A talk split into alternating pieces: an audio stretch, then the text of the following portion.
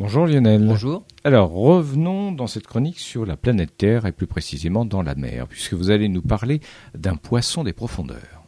Et même dans la mer de Tasman, près de la Nouvelle-Zélande, entre 800 et 1000 mètres de profondeur. Il y vit un poisson doté d'une vision extraordinaire. C'est ce qu'ont découvert des chercheurs de l'université de Tübingen en Allemagne.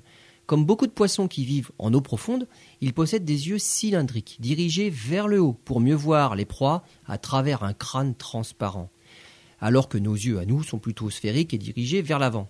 Dans le cas de ce poisson, Iryncochialus natalensis, les yeux possèdent en plus une couche réfléchissante qui agit comme un miroir et concentre la lumière sur une seconde rétine. Le poisson a donc un champ de vision beaucoup plus grand et ses yeux réfléchissants détectent la bioluminescence, justement la lumière créée par les organismes qui vivent en eau profonde.